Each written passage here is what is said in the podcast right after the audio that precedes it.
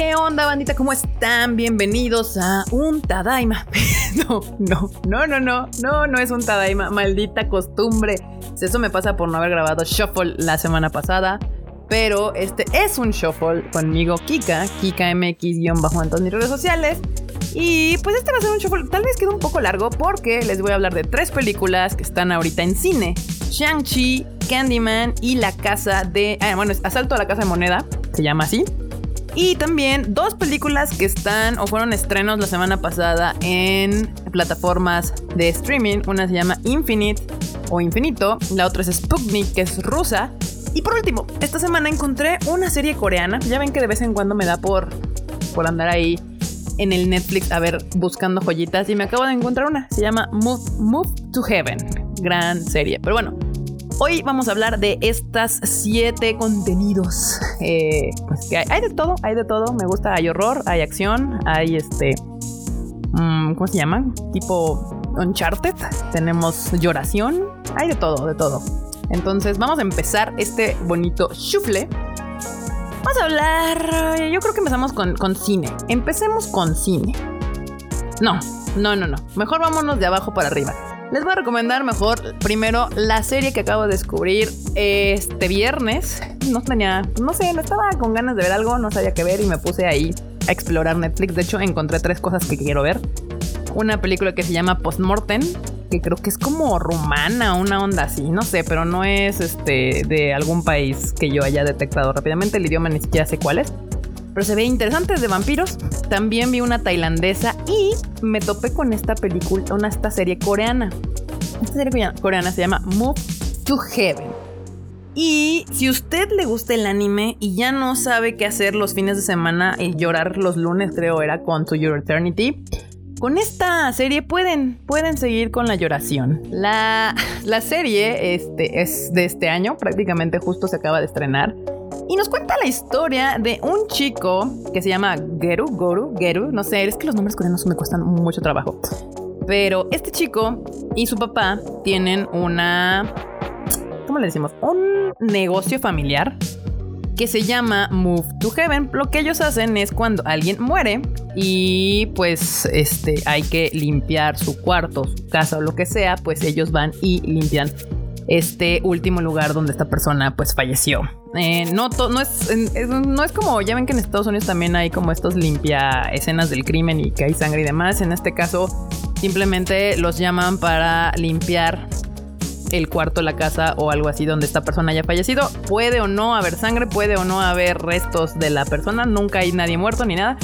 Pero lo interesante de esta serie, más allá de la parte de, de tal vez que ustedes podrían imaginar que puede ser como acción, gore y demás. Nada, nada más lejos de la realidad. Eh, la serie nos cuenta la historia de Geru, que es un chico con síndrome de Asperger, o sea que es como tipo autista. Entonces tiene esta habilidad como de recordar todo súper bien, pero le faltan habilidades sociales. Y eh, pues no, no es spoiler porque justo pasa en el primer capítulo. El papá se muere y entonces él le deja a su hermano, tío de Geru, el trabajo de cuidarlo. Pero el hermano, digamos que no es la persona más este, recta ante la sociedad. Entonces, es eh, básicamente estás viendo esta serie de la lucha entre Geru, que es todo ordenado, todo que tiene un sistema y demás, y su tío, que pues prácticamente es un delincuente que acaba de salir de la cárcel. Mientras vamos recorriendo historias de cada una de estas personas que ellos van a limpiar sus casas o su cuarto o donde sea que hayan fallecido. Y pues son historias muy bonitas, son historias donde Geru este, trata de descubrir qué es lo último que quiso decir esta persona antes de fallecer y tratar como de, de cumplir con ese último deseo, ese último momento, este, como de dejar que esta persona se vaya en paz. Fantástica serie, me encanta el concepto de la muerte y cómo lo toma la gente de Asia. Aquí en México nos falta un chingo de imaginación para hacer series más allá de las comedias románticas.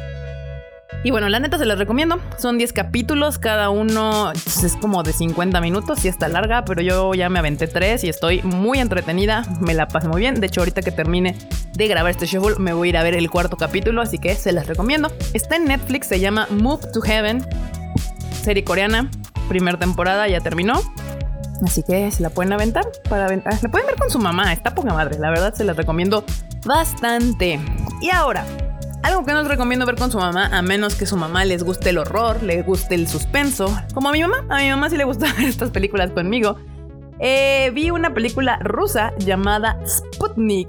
La semana pasada creo que se estrenó en Netflix. Pues ya ves que Netflix estrena cada semana películas, unas muy buenas, unas muy malas. Y ahora, curiosamente, de hecho, todo lo americano que ha estrenado ha estado horrible. Y de hecho, me he encontrado mejores cosas cuando te buscas en los originales de Netflix rusos, tailandeses, coreanos y demás que lo que hacen en Estados Unidos y aquí en México. Esta película se llama Sputnik, es del 2020, pero pues apenas está estrenando ahorita en Netflix. La película nos cuenta esta historia donde unos cosmonautas, porque los mm, cosmonautas son rusos y los astronautas son americanos, eh, dos cosmonautas que iban a entrar a la Tierra de repente son atacados por algo y se estrellan. Eh, uno de los cosmonautas muere y el otro lo encuentran con vida. Corte A eh, pues ya estamos en la Tierra. Es como el año 1983, o sea, todavía es la Unión Soviética, no estamos en el presente. Y pues uno, como uno de los cosmonautas está actuando raro, le hablan a una doctora para que lo cuide, bueno, no, no que lo cuide, para que haga un assessment de qué está sucediendo. Este, este cosmonauta eh, pues prácticamente tiene un visitante, un inquilino no requerido dentro de su cuerpo. Y pues, digamos que es un un parásito, como un gran parásito que tiene dentro de sí, el cual sale de su cuerpo en las noches y en, los en el día se vuelve a meter en su cuerpo. Algo así como que usa al cuerpo humano de, esta, de este cosmonauta como un tipo de traje protector. Está bien interesante la película.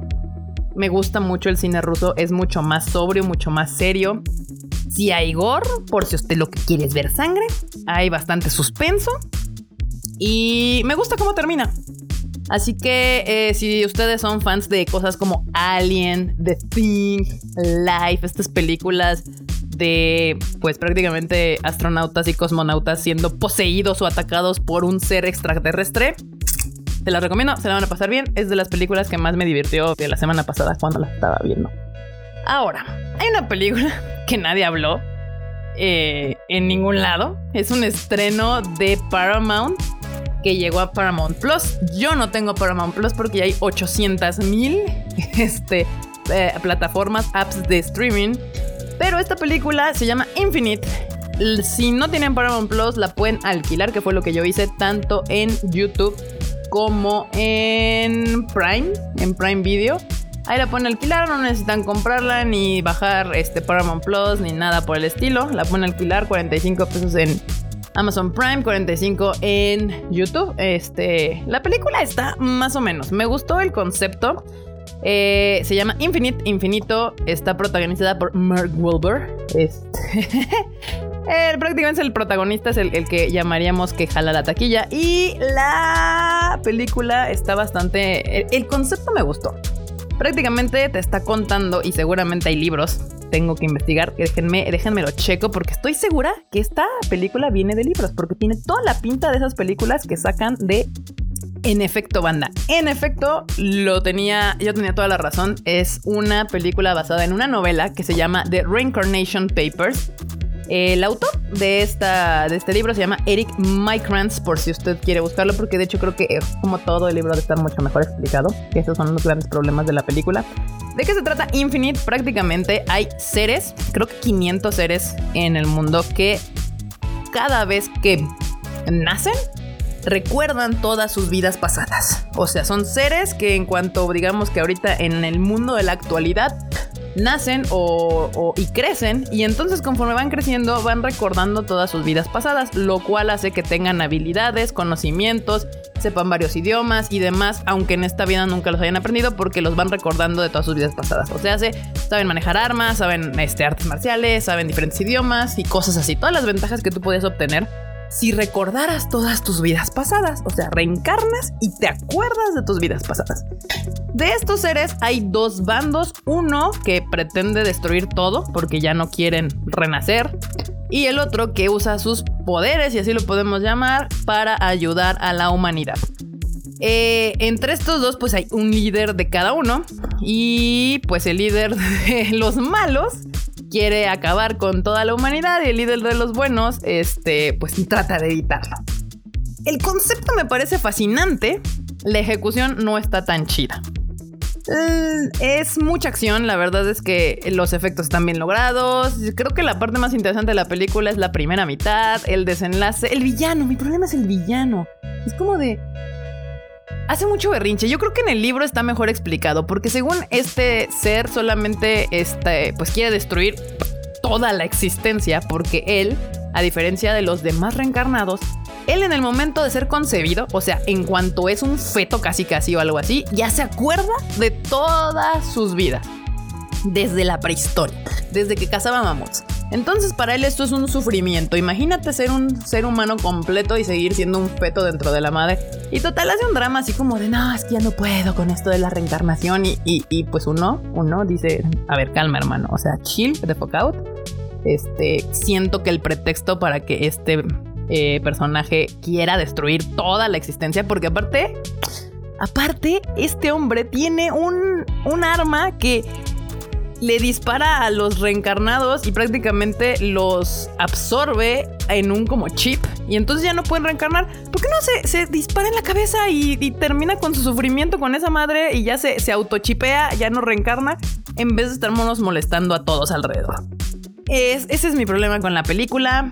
Mm, realmente les diría, si, si quieren entretenerse, una película así completamente acción, nada más, o sea, palomera, la quieren ver mientras están haciendo palomitas, están cocinando algo y así, pues la pueden ver. No está cara la renta, 45 pesos. Considerando que hay opciones gratuitas, si ustedes ya tienen sistemas de, streaming, pues podrían ahorrársela, la verdad. No sé si vayan a tener una segunda temporada. Eso sí les iba a decir, esta película estaba, está hecha para haber sido estrenada en cines, pero se decidió mandar streaming definitivamente. Pues ya saben, ya sabemos por. Pero bueno, ya me entretuve. Sí, es una buena película. No.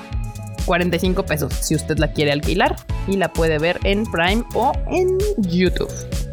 Ahora sí, vámonos a la parte de cine vámonos de lo menos interesante a lo más interesante. Lo menos interesante, Asalto a la Casa de la Moneda, una película que trae Cima Entertainment. Es una película que bien pudo haber llegado a streaming.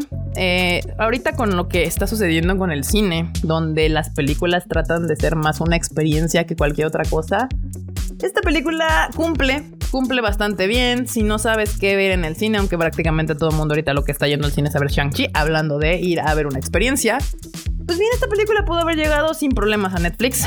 Eh, justo, pues cuando yo vi el tráiler dije, es la del mismo, es del mismo banco que asaltan en la casa de papel, ¿no? Que ahorita justo estrenaron la quinta temporada. Que no me he puesto a ver porque odio a los a dos de los personajes principales, me cagan espectacularmente, entonces no me he dado el tiempo ni las ganas de ver este la casa de papel para ver en qué acaba, pero pues bueno, me fui a ver esta película. Está bien, de hecho, está mejor que la de Infinito. Así se las pongo. Cumple bastante bien. Es una película donde eh, los personajes principales van a asaltar el Banco de España, que es uno de los bancos más que se supone que tiene eh, la bóveda, una bóveda impenetrable.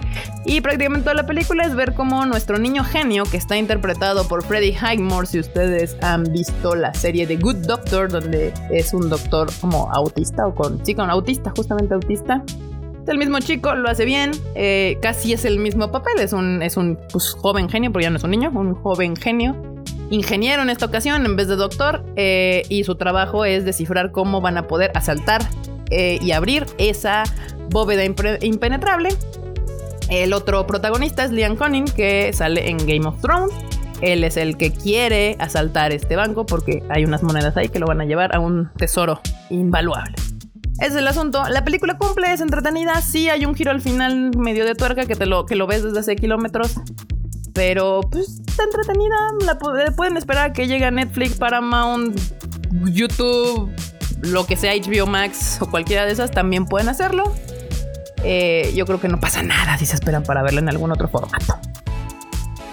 Y bueno, una que no, que sí deberían de ir a ver en cine que salió la semana pasada y que creo que no la está viendo la banda. Me sorprende porque a la banda le encanta este, el cine de terror, pero le gusta el cine de terror chacalón. O sea, el cine de terror así como estilo Conjuring 3 y estas cosas. Eh, o la de, la de la Virgen Maligna.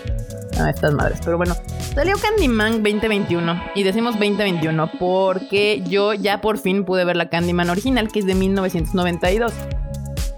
Eh, yo no sé por qué le están llamando reboot. La verdad es que es una secuela directa de la primera película. O sea, tal cual. Yo primero vi Candyman de 2021 y luego me vi Candyman eh, la original. Y pues hay una historia ahí de mopedcillos.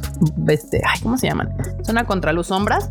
Que es prácticamente la primera película. De todos modos, vale la pena que se vean la primera película si no la han visto.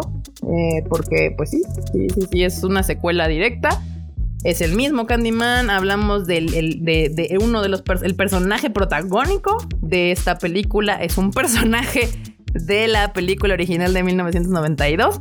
Entonces son secuelas directas. En este caso, el productor es Jordan Peele. De hecho, por eso yo la quería ver. Porque a mí me gusta lo que hace Jordan Peele, aunque algunos no son tan fans. Este. Eh, porque su cine tiende a ser muy tiende a ser muy contestatario, muy habla sobre el racismo en Estados Unidos y demás. A veces eso no logra conectar muy bien con el resto del mundo, incluyendo Latinoamérica. Sí, ya sé que en México y en, Latinoamérica existe el racismo, pero hay tipos de racismo. No es, el, no es el mismo racismo que sucede en México como el que sucede en Estados Unidos, como el que puede llegar a suceder en Japón. Entonces, aunque el tema es muy similar, la conexión con el fandom, con el fandom, con la gente puede llegar a no suceder aunque sus dos películas de Jordan Peele a mí me gustan mucho, la de Get Out y la de Oz, porque su cine de horror este, es, es como más psicológico que otra cosa. Entonces cuando yo vi Candyman, Jordan Peele, dije, claro que sí, vamos a verla, de qué se trata. Él es el productor, no el director. La directora es Nia Da Costa y la verdad es de que tiene un súper ojo. Me encantó la cinematografía de la película, está hecha espectacularmente creo yo que para hacer una secuela, una reinterpretación del personaje de un slasher, porque Candyman también es un personaje de esos slashers ochenteros, noventeros, bien sangrientos, vean la número uno. Eh, se queda corta en esa parte. Es todo muy estético. Sí, las muertes son muy estéticas. Casi ninguna sucede en cámara. Todo es off cámara, salpicados de sangre, ya saben esas cosas. Eh, creo que todos sabemos, bueno, si no, Candyman naturalmente es un personaje que habla sobre la gentrificación, sobre el racismo, sobre el abuso, sobre la gente de color y este tipo de cosas. La primera película habla de esos temas sin ser tan novia. Acá Nia Da Costa y el screenplay y la escritura creo que se exceden un poco. O sea, nos queda claro, es constantemente nos están repitiendo el mismo mensaje hasta el final, o sea, hasta en el cierre. Es como de ya entendí. A mí me gusta mucho el cine de Jordan Peele porque no te trata como estúpido. O sea, te deja las cosas ahí y tú entiendes lo que te quiso contar. Y en esta literal es como de, bueno, por si no entendieron, aquí está en cámara, vamos a hacer todo el show y vamos a demostrar cómo la gente de color y los blancos y los policías son unos culeros con la gente de color y así es muy, o sea, si han visto las noticias, va sobre ese tema, tal cual, literal graban una de esas situaciones. Y digo, yo sé que lo puedes hacer, pero lo que nunca, a mí nunca me ha gustado este tipo de cosas es cuando el mensaje es la violencia se contesta con violencia. Eh, es lo que no me terminó de, de, gustar. Cinematográficamente no se le puede pedir nada, está espectacularmente la película. Actuaciones también lo hacen muy bien. El protagonista no me encanta, pero creo que es una buena película de terror si quieren ir a ver algo de terror ahorita, que antes de que empiecen a caer las grandes películas de terror, la próxima semana se estrena Malignant de James Wan y le traigo unas ganas. Ya la vieron varias personas y totalmente está dividida la audiencia. Unos dicen que está poca madre y otros dicen que es horrible. Yo le voy a dar el beneficio de la duda a James Wan. Él dijo, dijo que esta película se iba a regresar a sus orígenes, iba a regresar a lo que a él le, le mame del cine de terror, que justo son películas ochenteras, setenteras, noventeras acá rudas.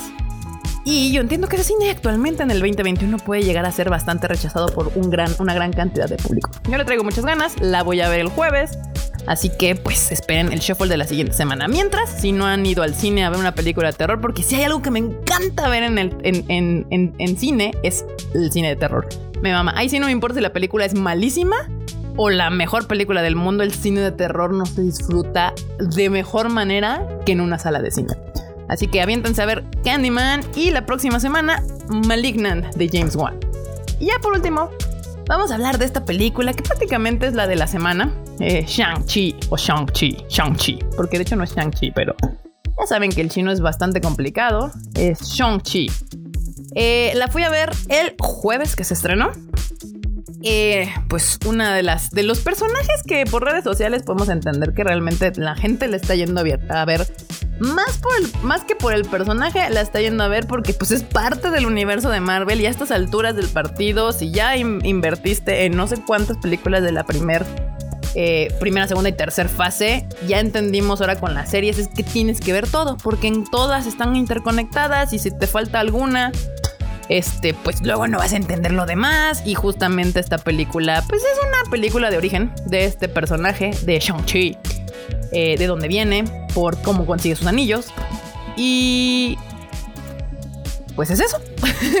la verdad es que a mí me pareció super Disney y estaba, estaba, está bonita. O sea, es que ese es el punto, está bonita. No es espectacular en cuestión de guion, el guion es completamente absurdo, este, absurdo. O sea, suceden cosas que aún dentro del universo de Marvel, donde se supone que hay gente con poderes y universos paralelos y múltiples y, extraterrestres y demás, eh, el guion trabaja para que las cosas fluyan. Las cosas no sucederían así. Luego Aquafina, que, que pues es como el, el, comic relief, la verdad es de que tiene un papel demasiado grande para lo que realmente es. Yo creo que muchas de las cosas que hizo Aquafina lo podía haber hecho la hermana de Shang-Chi. Eh, pero bueno, este, según cuentan por ahí, que el primer cast que se hizo fue Aquafina y luego ya se castearon a los demás. O sea, es como de por qué no casteaste al protagonista primero. Total. Al final intentaron hacer de que esta película sea appeal para eh, el mercado chino. Los chinos están poniendo rejegos para darle su fecha de estreno. Y pues si usted es fan de Marvel, le gustan las películas de Marvel, eh, le va a gustar. O sea, le va a gustar. ¿Para qué le cuento? Si usted no es fan de Marvel y quieren ir al fin de semana, llevar a su familia y entretenerse un rato, está súper bien para ser familiar, ¿eh? Increíblemente bien. Las escenas finales cuando Shang-Chi va a su a la tierra de su madre donde hay estos míticos seres, eh, pues chinos, de hecho, son varios, son seres de la mítica china y en general asiática, porque ahí ya está el, zorro de las escolas y varios, el dragón, este, de hecho es un león, no un dragón, perdón un león chino y demás. Este, la película está, está bien, está entretenida. La escena final es, es, espectacular. De hecho, justo por la escena final vale mil, mil por ciento que la vayan a ver al cine. Esa escena final de la batalla del dragón contra el otro malo, para no spoilerles nada, está espectacular. No se va a ver así en ninguna de las pantallas de nuestras casas. Entonces, sí, vayan a ver al cine. Se la van a pasar bien. Está bien hecha. Cumple nada espectacular, es una historia de origen, vale la pena de verla en cine, sí, por esa escena final. Este Simuliu lo hace bien, pues como todo. ¿Saben que, ¿Saben que sí me gustó mucho? Me gustó que hay unas escenitas ahí, sobre todo la de las batallas eh, entre la mamá y el papá de Shang-Chi. Este, no me recordó mucho a estas películas chinas donde, como el tigre y el dragón, estas escenas donde se pelean en Kung Fu, versión china. Está muy cool, eso me gustó mucho vayan a verla al cine. Si ustedes tienen ganas de ver algo, yo digo que apoyen el cine. Porque la está sufriendo todavía. La está sufriendo todavía. Y de hecho, justo muchos de los estrenos de Disney, se dice, se dice, van a depender de la taquilla que haga Shang-Chi. Eh, ¿Cuál es el siguiente estreno? Si no me equivoco, es Spider-Man. Sí, Spider-Man 3. La que todo mundo dice que va a conectar los multiversos. Sí, sí, sí. Pues miren, denle chance. Yo fui el viernes al cine, ya no a ver Shang-Chi, pero estaba llena. Entonces, supongo le ver bien. Espero le vaya bien. No es la película que todo el mundo esperaba. Pero está bonita, está bonita, está bonita. Mi recomendación de este shuffle definitivamente es Move to Heaven y Sputnik. Son las dos películas que sí me encantaron, me mamaron y Candyman. Muy bien, Vanita. Muchísimas gracias por escuchar este bonito shuffle. No me, no me extendí tanto, ¿eh? Yo pensé que me iba a extender mal. Más. Más, más, más. Voy a ver otras dos, las otras dos series que les conté en Netflix que me llamaron mucho la atención, una tailandesa y la otra creo que es romana o de por ahí. y ya que las vea les cuento qué tan chidas están. Una es como de morácido y la otra es tailandesa de estas cosas de muerte, destrucción, violencia y terror. Entonces, ya que la vea, les cuento qué tal está. La próxima semana se estrena Malignant de James Wan. Yo ya la quiero ver y creo que es el estreno de la siguiente semana. Sí. Pero bueno, muchísimas gracias, bandita, por escuchar este bonito shuffle, enterarse de qué se estrenó, qué hay en, en el mundo del streaming y del cine. No se les olvide que también tenemos el bonito Animal Divan con Mr. Fruchito, que el próximo, esta semana, no, la próxima semana va a tener su Animal Divan número 50 y va a ser en vivo, así que atentos a las redes sociales del Tadaima y de Freud para que sepan a cuándo y a qué horas se va a hacer ese bonito live festejando los 50 programas de Freud en Animal Divan. También eh, Marmota y Q tienen su Rage Quit hablando de el mundo de los videojuegos y también Chris nos anda hablando todas las semanas de qué sucede en el mundo de la tecnología con Bits and Bytes, ya este nuevo podcast del Tadaima donde se van a enterar de todo lo que sucede. Chris es un ñoñazo de la tecnología, así que si no saben algo, si algo no le entienden en el podcast y demás, eh, pregúntenle y seguro les va a aclarar sus dudas ahí en el podcast. Vayan ahí a, su, a sus redes sociales o en el tweet donde sale el programa de Bits and Bytes. Ahí escríbanle qué les gustó, qué no les gustó. Igual a todos nosotros ahí en el Tadaima nos pueden escribir qué más les gustaría saber, aprender, escuchar o que les recomendáramos en estos podcasts que hacemos cada semana. Y bueno, bandita, yo soy Kika. Espero nos escuchemos la siguiente semana aquí en el Shuffle. Mis redes sociales son KikaMX en todos lados y nos estamos escuchando la siguiente semana. Bye, chi.